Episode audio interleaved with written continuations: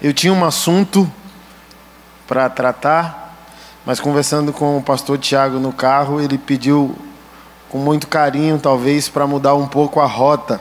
E fazia tempo, foi bom, e eu recebi essa dica dele com muito carinho, porque faz tempo que eu não falo um pouco da minha história.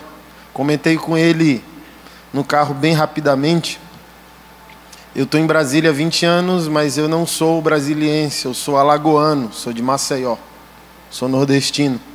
Então migrei do Nordeste para Brasília 20 anos atrás. E tem umas três semanas que estava sentado. Eu gosto de ter minhas maiores experiências com Deus fora da igreja. Lugares inusitados, tomando café, lendo um livro, na cafeteria, dirigindo, comprando fruta, verdura, Gosto de adorar a Deus pela cidade. Adorar a Deus de olhos abertos, como eu digo, né? E numa dessas me veio o cheiro da minha lancheira quando criança. Então eu sofri muito no Nordeste. É, comer era um evento. Tem comida. Não, tem comida. Porque a fome era companheira desde sempre, né? Eu lembro que a nossa comida principal e predileta, consequentemente, era farinha com açúcar, que não tinha outra coisa. Quando não tinha farinha com açúcar, dava para raspar o gelo do congelador para chupar e tentar disfarçar a fome. Então, quando tinha alguma coisa para comer, aí minha mãe pegava, colocava na lancheira. E era um evento tão marcante assim, quase espiritual, né? Como se fosse um culto. Meu Deus, a hora da merenda, né? E abri a lancheira lá, eu lembro que ela era um quadradinho de plástico e aquele cheiro. E há três semanas atrás eu estava em Brasília, acho que num café, lendo, e me veio aquele cheiro da lancheira e eu comecei a chorar. Tipo, ah, Jesus, como você é bom. De você ter certeza para onde você está indo, porque você tem certeza de onde o Senhor te tirou. Que você não duvida de mais nada. Eu não duvido de nada eu digo para o pessoal: quando Jesus fere e encontra profundamente você, fere positivamente o seu coração, te faz sentar à mesa e te dá de comer, ninguém consegue mais alimentar você. Jesus aguça e eleva seu paladar. E quando isso acontece com você, nem o inferno consegue te conter. Você vai no inferno e volta com fruto. Porque você foi ferido por Jesus, foi marcado, selado profundamente com Ele. Então eu não entendo cristão com crise na sua relação com Cristo por causa do mundo, do pecado, sendo que Jesus é inigualável, o mais belo, né, como diz a canção de Vilas Boas, entre milhares e milhares, quem pode se comparar aí? Meu filho mais velho, Paulo, em 10 anos hoje, no aniversário dele de 3 anos de idade, eu encontrei ele morto na piscina. E para quem é pai, a dor de perder é maior que a dor de ver o que aconteceu 40 minutos depois. Porque minha esposa, nós temos três filhos, mas minha esposa é estéreo, ela não pode engravidar. Então cada gravidez é uma, é uma vigília antes. Senhor, queremos ter um filho. E a gente faz a fogueira santa para Deus e começa a adorar a Deus. Nós queremos um filho. Então, diante daquilo, eu falei o impossível já aconteceu, que foi a gravidez, então eu não vou enterrar esse menino. Era convicção de fé, minha declaração de fé, eu não enterro ele. E eu fiquei com o corpo dele ali lutando, gritando, pedindo perdão a ele, a Deus, a todo mundo. 40 minutos. Até que Deus falou comigo, Deus quase para o tempo, deixa o tempo em slow motion e fala ao meu coração dizendo: Eu não tenho nada a ver com isso. Eu sou autor de vida e não de morte. Você sabe quem mata, então não fale comigo, fale com quem mata. Aí eu fiquei bravo, irmão. Eu virei um Robocop gospel. Então, se não foi, se não foi Deus que tirou meu filho de mim, foi o diabo, então vem aqui, cabra, como diz o Nordeste. E eu comecei não mais a orar a oração de súplica, porque eu fiquei 40 minutos suplicando a Deus implorando a Deus. E Deus fala: não é comigo, não, é com Ele. E eu mudei a, a oração de súplica para oração de guerra. E que trem doido que eu vi, irmão. Você sabe que é ter o filho cinza, roxo, inchado nas suas mãos? Abdômen gigantesco por causa da água. E a água sair dele como se eu tivesse aberto uma torneira. Trem surreal, irmão. Surreal, que não parecia realidade. E aquele menino volta à vida e a gente corre para o hospital. Chega no hospital, o diabo tinha um servo dele lá, parecendo Dr. House. Assistiu o House? Pessimista é o sobrenome do médico, dizendo: Olha, teu filho não vai sobreviver, porque o cloro da piscina destrói o organismo humano no afogamento. Seu filho está todo destruído por dentro, os órgãos dele. Vou fazer o exame e você vai ver. E eu disse: faça seu trabalho, porque você não viu o que eu vi. E ele mandou fazer a bateria de exame e não veio me falar o resultado. Aí ele falou: é porque o organismo não reagiu, espere quatro horas. E ele fez outro exame e ele não veio. Depois de quatro horas fez outro exame ele não veio. Ele disse: se seu filho escapar, só escapa daqui a 15 dias por milagre e muito antibiótico. Ele fez cinco baterias de exames e não voltou. A gente entrou seis horas do domingo, seis horas da tarde. Segunda-feira, meio, segunda-feira, oito horas da manhã, meu filho estava de pé na maca e a gente brincando com os Batman e com o Robin. Meio-dia, meio-dia, um médico componente da equipe médica de oito médicos disse para esse Dr. House: que, que você está teimando tanto? Ele disse: teimando com o quê? Você não pode ir contra isso. A sua razão quer dizer uma coisa, mas o nome disso é ressurreição e você não pode ir contra isso. E meio-dia da segunda a gente estava em casa diante de um diagnóstico que nos dava 15 dias de desesperança se ele fosse escapar. Por que, que eu estou dizendo isso? Porque, irmão, Deus não é bom de passado, Deus só é bom de futuro. Tudo que aconteceu com você no passado é só uma informação.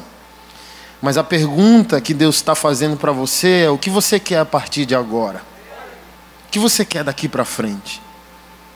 Então eu olho para trás, armado, tem mágoas, dores, traumas, orfandade, pobreza, fome, sofrimento. O meu cinto na minha infância eu não tinha, é uma sacola plástica de supermercado que prendia os, os gomos da minha calça. Eu lembro quantas vezes eu não apanhei, sofri bullying.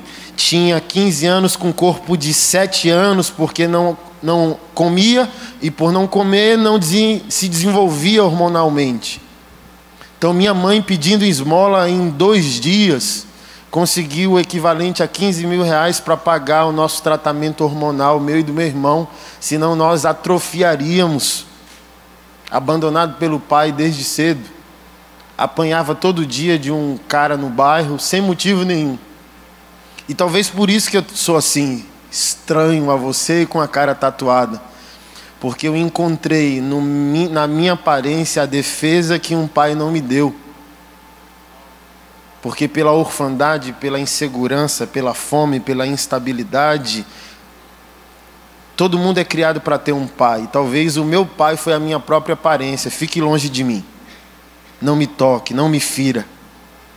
Mas eu olho para o passado, existem traumas e marcas profundas. E Jesus fazendo a pergunta: Você quer morar lá? Eu não sou bom de passado. A gente pode fazer do seu passado só uma informação e mais do que uma informação. Sabe o que Deus pode fazer com o seu passado?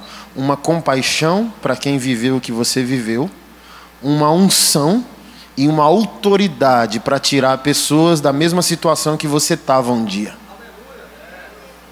Você lembra do versículo do apóstolo Paulo que diz: Todas as coisas cooperam para o bem daqueles que, chamam, que amam a Deus e foram chamados. O nosso grande problema com a cidade, com o mundo, com o pecado é o nosso nível de amor e de saciedade por Jesus. Porque, amado, para quem está com fome, qualquer coisa é comida. Por isso que o passado é perigoso. a gente pega o nosso passado e cria traumas que nos deixam com fome. Então, ah, aqui tem pastores que não vão me deixar mentir. A pessoa está em pureza, faz uma escolha em santidade para Deus, aguardando em Deus, aí encontra um híbrido. O que é um híbrido? Aí chega para o pastor Tiago dizendo: Pastor, achei. O que? A promessa que você está orando? Não. Um camarada que tem caráter, tem isso, é quase crente, só falta Jesus. Amado, se só falta Jesus, falta tudo, amado.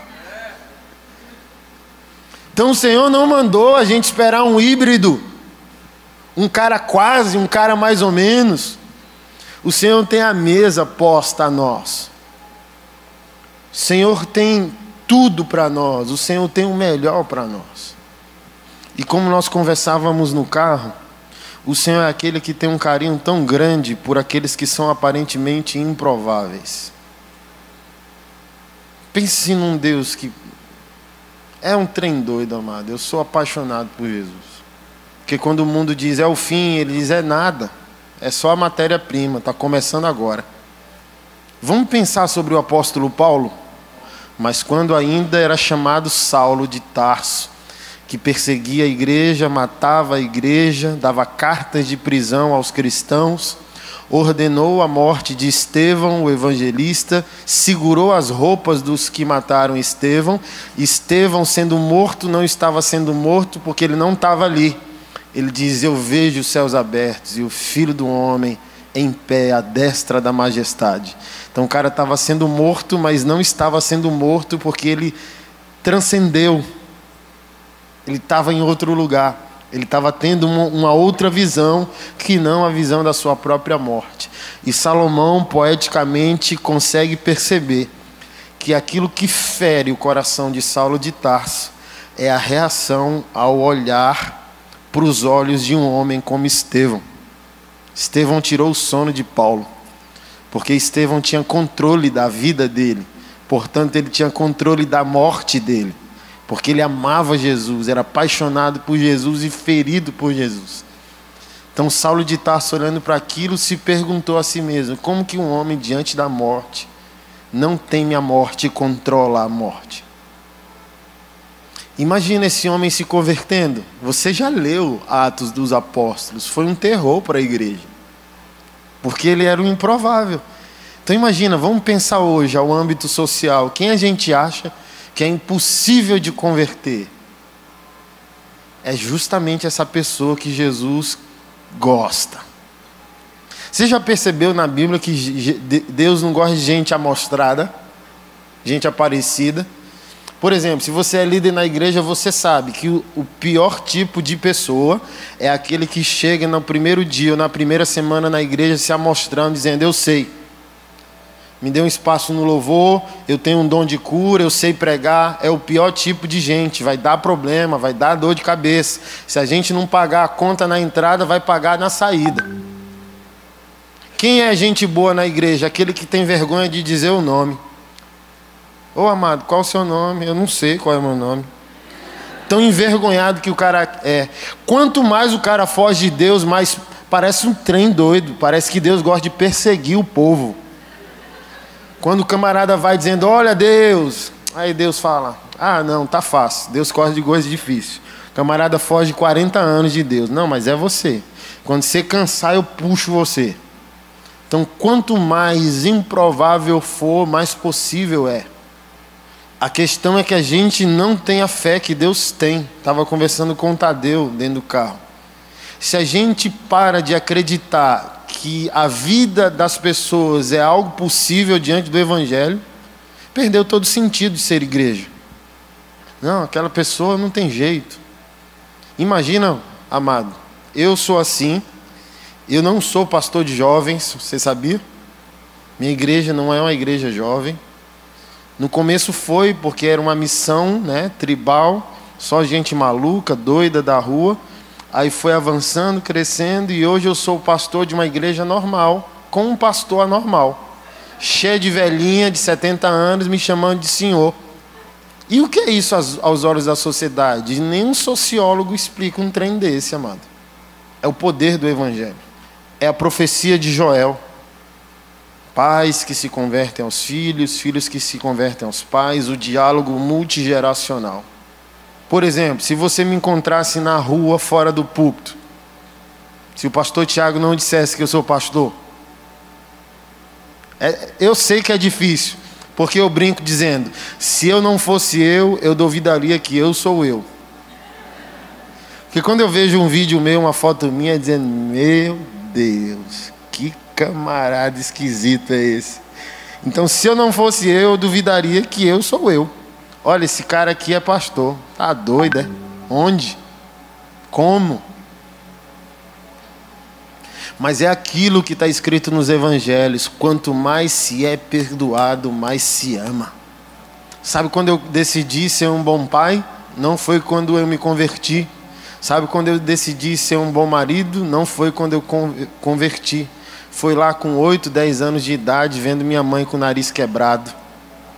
Foi lá com 10, 12 anos de idade, passando fome, necessidade, privação minha mãe, por falta de marido, em cima do telhado, consertando a telha em tempo de chuva e caiu do telhado.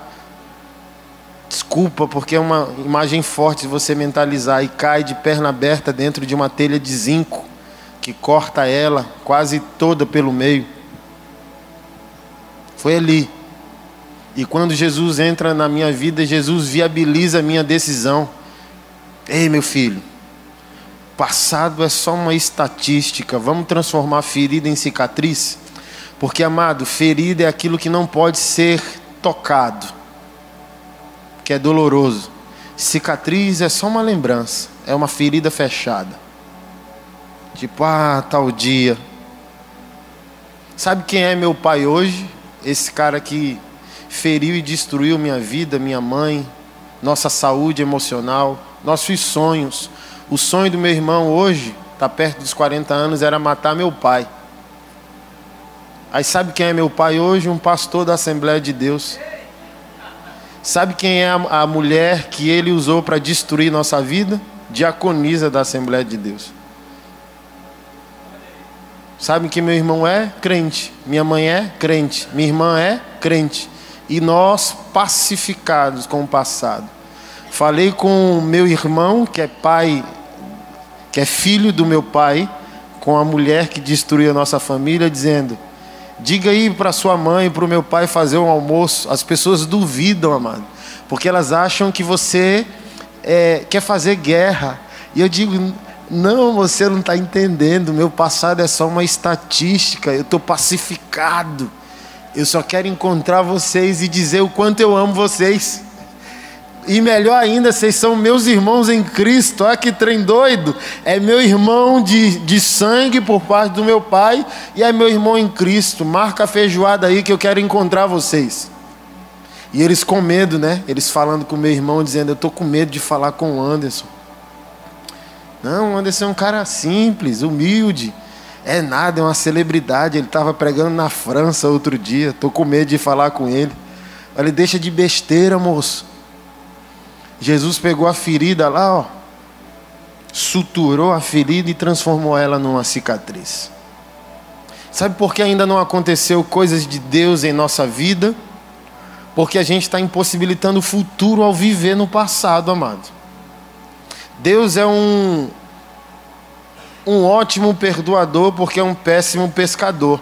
Não está escrito com essas palavras na Bíblia, em outras palavras, mas nós entendemos isso na linguagem popular: que Deus jogou o nosso passado no mar do esquecimento. Deus é um péssimo pescador, amado. É a gente que fica lá jogando a linha de pesca no passado. Deus é aquele que se permitiu sofrer de uma santa amnésia. Deus, hã? Não, meu filho, eu não sei o que, é que você está falando, não. Imagina, não é assim com o filho pródigo? O filho pródigo quer dar relatório do passado ele diz: Eu não sei do que você está falando, não, eu só quero fazer uma festa.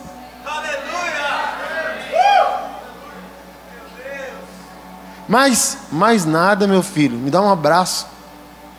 Traz um anel para ele. Traz uma sandália para ele. Traz roupa nova para ele. Deus é ótimo de futuro, amado.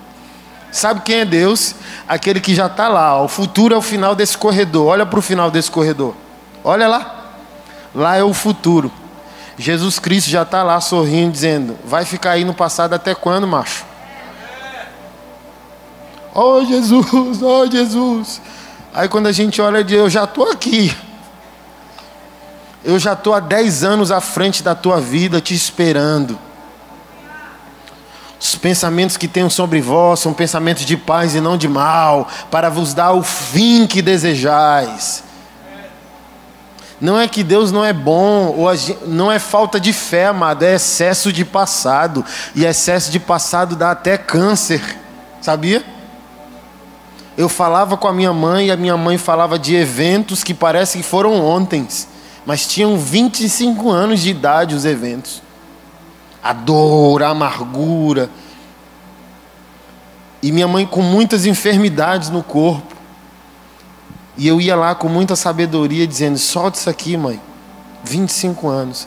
Olha o que minha mãe lembrava: que a irmã dela não amava ela porque a irmã dela, ao varrer a casa, jogou o travesseiro junto com o lixo. E minha mãe falava disso com muita dor, como se isso tivesse sido ontem, mas tinha 25 anos de idade a situação. E muitas das enfermidades que minha mãe tinha, deixou de ter quando entendeu o poder do perdão e da liberação do passado. Muitos ministros que trabalham com cura divina, quando a cura não acontece, já li muito, um, dois, três, quatro, cinco autores falam a mesma coisa. Porque está ali uma plateia de 500 pessoas, 499 são curadas, uma não. E o que, que a gente entende? Ah, não tem fé. Não, tem fé. Mas o que o Espírito Santo geralmente ministra? Essa pessoa não está recebendo a possibilidade do futuro, do destino, porque está vivendo no passado. Por exemplo, fale sobre perdão. Você retém perdão de alguém? Pode conversar com um ministro que tem um dom de cura e ele vai confirmar o que eu estou dizendo. Pessoas que não recebem o novo de Deus é porque estão prisioneiras do passado, sem amar, sem perdoar, sem liberar o pescoço do outro. E o que Jesus Cristo disse? Se você não perdoar os homens as suas dívidas, as suas dívidas também não serão perdoadas. Então você tem fé, amado, não é falta de fé, é excesso de passado. Deus quer transformar a sua história numa história improvável. Aquelas situações que você ri e diz: Meu Deus, só Deus mesmo. Assim que eu me converti, eu tomei uma decisão radical. Eu caí sexualmente uma vez no início da minha fé, recebi uma palavra profética na, da carne, uma pessoa dizendo: Olha ali, a mulher de Deus para a sua vida. E eu, recém-convertido, não sabia de nada, e disse: é, Se a pessoa é crente há mais tempo que eu e está dizendo que Deus está falando com ela, que essa pessoa, mesmo eu não é, é, me atraindo por ela, é a pessoa de Deus para a minha vida, então vamos, tá bom. Mas demorou três meses, né? Eu sempre faminto, lendo a Bíblia, orando. Aí com três meses eu falei, não, tá errado, não é assim não. Mas já era tarde. E eu caí com essa pessoa pela metade. Porque na metade do pecado eu comecei a chorar. Muito. E ela ficou sem entender. Eu sentado em cima da cama, chorando. E ela, o que está acontecendo? Eu falei, eu amo Jesus. Eu não sei o que estou fazendo aqui. Peguei o telefone, liguei para o meu pastor, dizendo, pastor, caí pela metade e eu estou aqui, eu não sei o que fazer. E ele diz, eu também não sei o que você tem que fazer, que eu nunca lidei com tanta franqueza. Eu tenho que espremer para o pecado sair. Aí você vem e põe um pecado no meu colo, eu não sei o que dizer.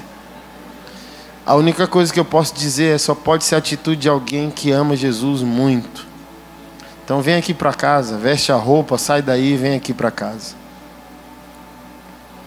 E eu tomei uma decisão radical. Que decisão é essa? Eu não posso namorar na igreja. Porque o, o, o, o, limbo que o namoro sem propósito causa, o, o processo não intencional, porque para mim, namoro cristão tem que ter prazo de validade, porque já tem meta, já tem objetivo. Porque, por exemplo, quem vai casar depois de ter namorado 5, 10, 15, 20 vezes, amado, não vai ter um casamento bom por causa das marcas que a experiência emocional e sexual causam em nós. Eu falei, eu não posso porque eu quero, eu não quero ser o homem que eu era sem Jesus dentro da igreja. Eu não quero prometer para ninguém o que eu não vou cumprir. Então, se eu namorar sem objetivos estabelecidos, eu vou me ferir e vou ferir pessoas. Então, eu prefiro ficar só. Eu amo tanto Jesus, tanto, tanto, tanto, tanto, tanto, tanto, tanto, que eu posso até ser celibato. E foi a oração que eu fiz. Eu vou ser celibatário, a não ser que o Senhor tenha essa mulher para mim. E eu fiz a minha listinha. Botei os detalhes, cabelo assim, pele assado. Aí eu brinco, né? Tinha que orar em línguas e interpretar. Zoeira, mas era quase isso. E fiquei três anos em pureza sexual. Graças a Deus recebi a cura, a estabilidade e tal. Até que Keila passou na minha vida e o Senhor despertou dizendo: chegou. E eu entrei em crise porque não era visivelmente o que eu tinha escrito, o que eu estava esperando. O Senhor me confrontou muito, dizendo: parece que não é ela, porque ainda não é exterior, é interior, está tudo lá dentro, você só tem que puxar para fora. Mas a Keila tem um passado mais pesado que o meu ela está na rua desde os 12, né?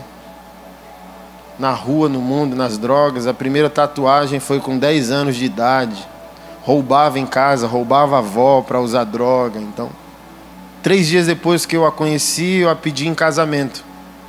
E ela, mais doida que eu, aceitou. E com seis meses nós casamos. E eu não tinha nada, amado, porque eu estava ainda naquele reflexo do Nordeste, da orfandade, do espírito de pobreza, da falta de perspectiva, mas Jesus já estava do meu lado. Então o que eu disse a ela? Eu não sei para onde eu estou indo, mas eu sei quem está me levando. Eu não tenho nada para te dar, a única coisa que eu tenho para te dar é um colchão sem cama. A gente vai colocar esse colchão no chão e eu também vou te dar um fogão sem botijão. E ela falou: Amém. Mas um dia do casamento, as nossas famílias quase não foram. Meu patrão, que era evangélico, me demitiu porque eu quis casar com ela. Minha mãe escondeu meus documentos. E a avó dela, que era mãe dela, não foi no casamento. Por quê? Nós éramos os improváveis isso não vai dar certo, vai acabar em droga. Porque o que a gente tinha? A nossa loucura e a palavra profética.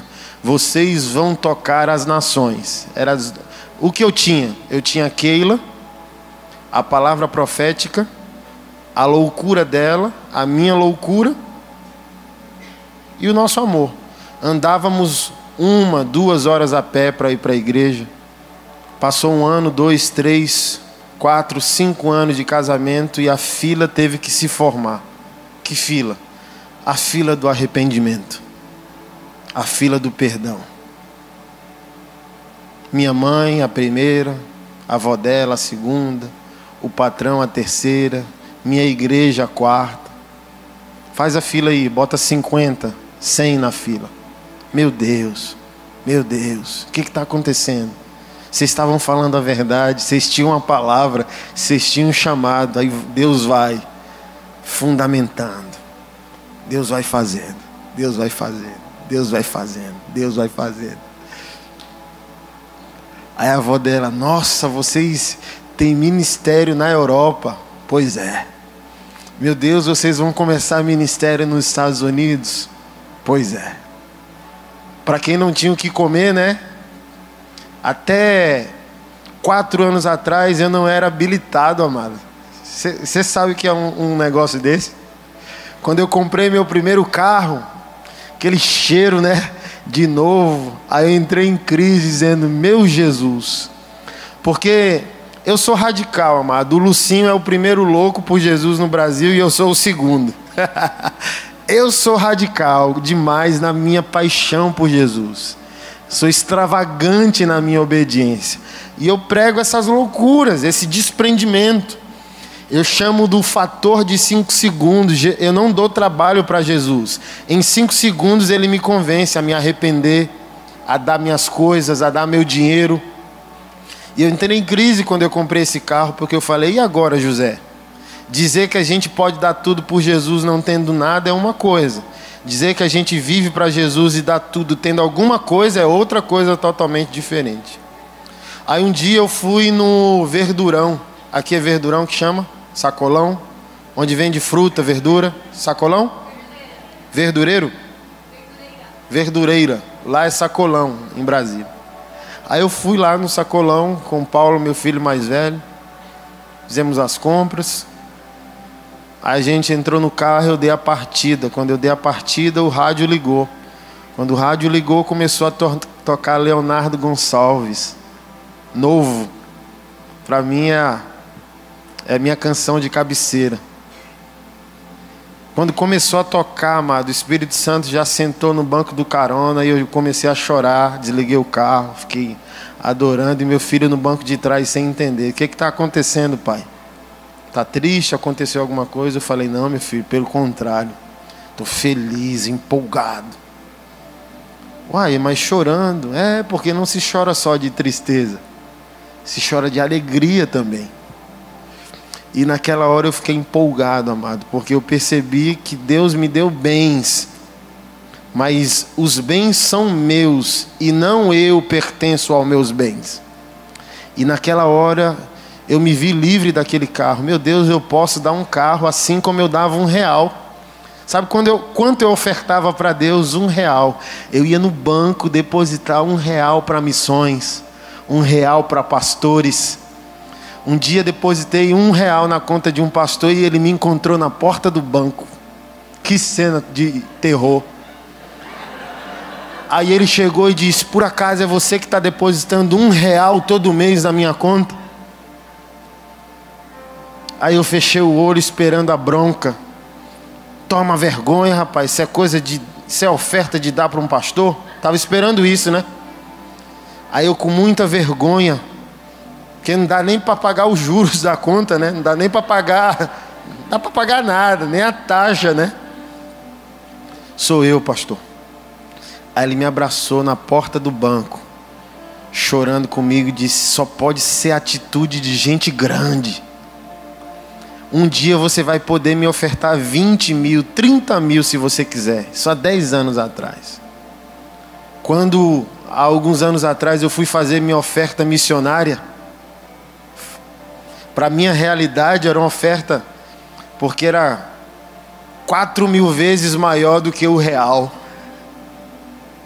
Eu emocionado ali fazendo os depósitos e o Espírito Santo falando comigo, tá lembrando do real? Você só pode fazer o que você está fazendo, você só pode estar vivendo o que você está vivendo por causa daquela fidelidade. Aí eu cheguei em casa eufórico dizendo: Keila, Deus mandou, é, é, eu estou pronto para dar o carro, Keila. Aí ela, empolgada e feliz, dizendo: Ele mandou dar o carro. Eu falei: Não, mas eu estou pronto para dar. Só três anos atrás. Então, amado, é maravilhoso demais a gente conseguir sentar com a xícara de café e dizer: Ah, Jesus Cristo, você é demais. Quem se compara a ti? Transforma ruínas num castelo, que transforma órfão em paz, que transforma feridas em cicatrizes. O quão seu passado dói, amado. Nessa noite ele pode ser transformado em mera informação. É exatamente o que Deus quer fazer com a sua vida. Te curar para que você cure, te prosperar para que você prospere te transformar para que você transforme. O que Deus quer fazer em você, Deus também quer fazer através de você. Mas saia desse lugar hoje. Saia desse lugar de dor. Saia desse lugar de trauma. Saia desse lugar de impossibilidade. Vá para um lugar de possibilidade. Olhe para Jesus. Jesus é o autor da possibilidade. Todas as coisas são possíveis a nós. Há uma herança a, para nós. Há chaves do reino de Deus disponíveis a nós. Há um futuro prometido a nós. Há um destino prometido a nós. Há uma herança prometida a nós. Você teve uma péssima família? Isso não é o fim, isso é o ponto de partida. A sua família pode ser o resgate da família que você não teve. Você teve um péssimo pai, uma péssima mãe. Deus pode revolucionar de tal maneira a sua vida até ao ponto de você compreender porque o seu pai não foi bom pai. Porque, amado, não podemos dar o que não temos. Você consegue ter essa empatia? Porque eu não tenho nada contra meu pai, contra a mulher que destruiu minha família. Porque ninguém pode dar o que não tem. Hoje o meu pai tem o que dar como um pastor, mas ele não tinha o que dar 30 anos atrás, ele tinha outras referências. Talvez ele não teve o pai que ele precisava. Então, em mim ele só replicou o que não tinha. Então Jesus quer botar uma vírgula no que você acha que é ponto final. Ah, eu sou assim por causa do meu passado. Não, não. Jesus apaga, Jesus é bom de borracha. Ele apaga o ponto final e põe uma vírgula, um ponto e vírgula. A história continua a ser escrita. Imagina Deus te tornar redentor da sua casa. Eu falo muito sobre o altar doméstico. Todos nós queremos evangelizar o estranho, fazermos missões na África, mas que tal voltar para casa e encontrar uma realidade como essa que eu expus a você? E lá nesse contexto de dor, de impossibilidade, você construir a sua autoridade, impulsionar a evangelização das nações a partir do altar que você vai construir no seu lar assumir a sua família como o campo missionário mais hostil de nossa fé. Porque é lá que a nossa fé é testada. Eu brinco dizendo que duas coisas que avaliam a nossa conversão é trânsito e família. Amado, é exatamente na família que o ser humano é ferido, mas é exatamente na família também que o ser humano é curado. As mesmas relações que nos ferem são as mesmas relações que nos curam. A pergunta é: mediante o seu passado, o que você escolhe ser? Veneno ou antídoto? Eu quero ser o pai que eu não tive e crescer tanto em fé, em graça, em unção, em autoridade, provisão, que eu consigo perdoar e servir meu pai. Todas as coisas são possíveis a nós. Quando eu estava em Maceió, eu morava a 10 minutos da praia mais linda do Brasil. E eu nunca fui lá. Sabe por quê? Porque o sofrimento priva. O sofrimento fere, castra. Eu vi conhecer Maceió ano passado, quando voltei lá, não mais como um cidadão da cidade, mas como um turista. E sabe quem eu sou hoje? Um provedor missionário do meu estado. E se Deus permitir, eu posso terminar minha velhice missionária lá, redimindo aquilo que um dia me destruiu, me privou. Eu lembro, amado, quantas vezes eu morei dentro de barraco com minha mãe, meu irmão e um cachorro. Já dormimos na porta de estádio. Já pegamos restos de comida na rua nossa família materna tendo condição nos privavam, né? Às vezes a gente ia pegar um prato de comida na casa da avó e a gente era humilhado. E nada disso mais dói, porque onde Jesus entra, a ferida se torna uma cicatriz. E Ele dá novas ferramentas de trabalho a nós. E Ele ainda consegue dar a nós uma unção, uma capacidade para que a gente sirva aquele que nos feriu. O pastor Gilberto fala uma frase que para mim é muito revolucionária. O evangelho só se torna evangelho quando você consegue perdoar abusadores. Até que você tenha o que perdoar, o perdão para você é só uma ideia bonita. O evangelho só é evangelho quando você consegue pacificar seu passado, quando você consegue perdoar abusadores. Hoje não foi uma exposição bíblica, foi um encontro de história para história glorificando o redentor. Quando Jesus entra, toda a história é possível. Nenhuma história é ponto final. Toda história é vírgula apenas. E se a minha história conecta, conectou com a tua, se a minha história faz sentido com a tua, eu quero junto com você girar uma chave, apagar o ponto final e escrever uma vírgula nisso aí. Você pode ser um pai maravilhoso, sabia? Você pode ser uma mãe extraordinária, você sabia? Você ter pode ter sonhos magníficos e elevados. Amado, você sabe o que é isso? Eu estava lá pregando na Europa e um amigo meu, pastor aqui de Curitiba, me zoando, dizendo: Meu Deus, o camarada estava comendo calango frito em Maceió, está pregando em Paris. Que trem doido é esse, amado? Não existe dia que eu não consiga me emocionar com Jesus. Todo dia. Um dia meus filhos estavam dormindo, Keila dormindo. Antes de eu ser integral no ministério, eu era designer gráfico. Aí minha família, né, meus três filhos dormindo, minha esposa dormindo na sala e eu trabalhando de madrugada, quatro da madrugada. E depois que eu vim perceber o site que eu estava pesquisando, o meu trabalho era tinha flashes pornográficos, links pornográficos ao redor do site ali piscando. Vem a mim. E eu olhei para aquilo, parei diante da tela, olhei para aquilo dormindo, para os meus meninos dormindo, olhei para a tela e aquela alegria radiante do Espírito. Se o Filho te libertar, verdadeiramente serás livre. Eu comecei a rir, rir ri, já riu no espírito, até doeu o abdômen, dizendo: o pecado já não é mais nada na minha vida, está aqui, ninguém está me vendo, não é nada.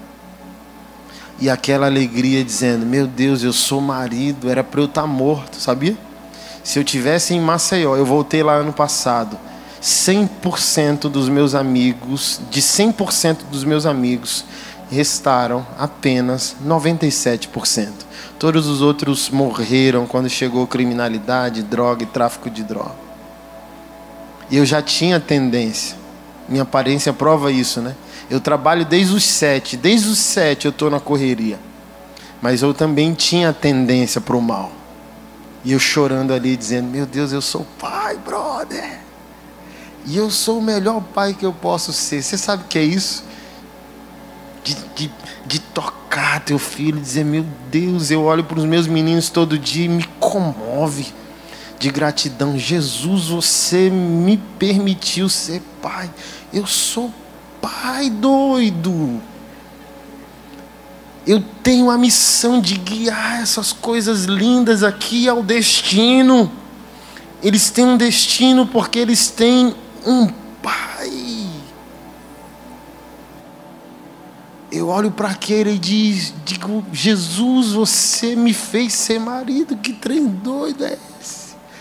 E eu sou o melhor marido do mundo, eu sou o melhor marido de Brasília, você sabia? Então você pode ser o melhor que você quiser. Se você decidir transformar ferida em cicatriz. Se você se tornar como um Deus, um péssimo pescador. Não tem dia, amado Seja dirigindo o carro, seja pegando um avião, seja fazendo uma refeição, sendo levando um menino para a escola, sendo fazendo uma compra. Amado, até oito anos atrás, sete anos atrás, eu não sabia o que era entrar no supermercado para fazer compra. Você tem noção do que é isso? Então, para todo lugar que eu olho, tá lá um, um, luminoso Jesus, Jesus, Jesus, lindão, maravilhoso, poderoso, redentor, Jesus. Tudo é possível aquele que se entrega a Ele.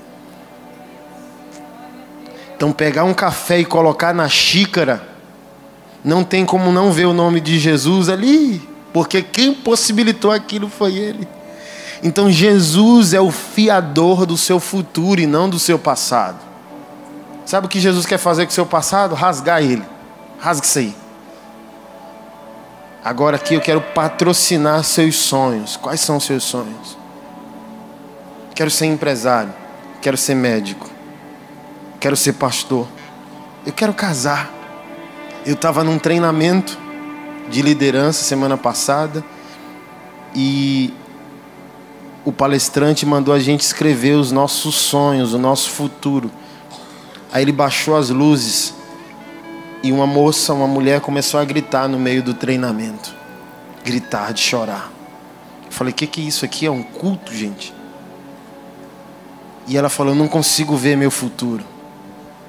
Eu não consigo ver meu futuro." Porque eu estou vivendo o que eu disse para minha mãe há 12 anos, quando eu tinha 12 anos de idade. E o que você disse? O que você queria no seu futuro? Uma família, me ver de véu e grinalda. Mas eu vivo o que eu disse para minha mãe quando eu tinha 12 anos de idade. O que você disse? Que eu seria independente, rica e mãe solteira. E quem você é hoje? Independente, rica e mãe solteira. É por isso que Jesus não é bom de passado, moço. A palavra tem poder. Essa menina com 12 anos profetizou. E hoje a gente vai gerar essa chave. Você vai parar de falar errado. O que, que você quer? Jesus se associa a mim. Agora a gente vai falar o nosso futuro. Eu quero falar o meu futuro para você. Quero casar sim, eu quero família sim, eu quero isso sim, eu quero ser empresário sim, eu quero ter sonho sim, eu quero ser pastor sim, eu quero ter um ministério sim, eu quero ter uma unção sim, eu quero ter autoridade no espírito sim, eu quero ir para a Europa sim, eu quero ir para a África sim. Fala o teu futuro, constrói o teu futuro, rompe com o teu passado, rompe com o teu passado, rompe com o teu passado, constrói o teu futuro junto com Jesus.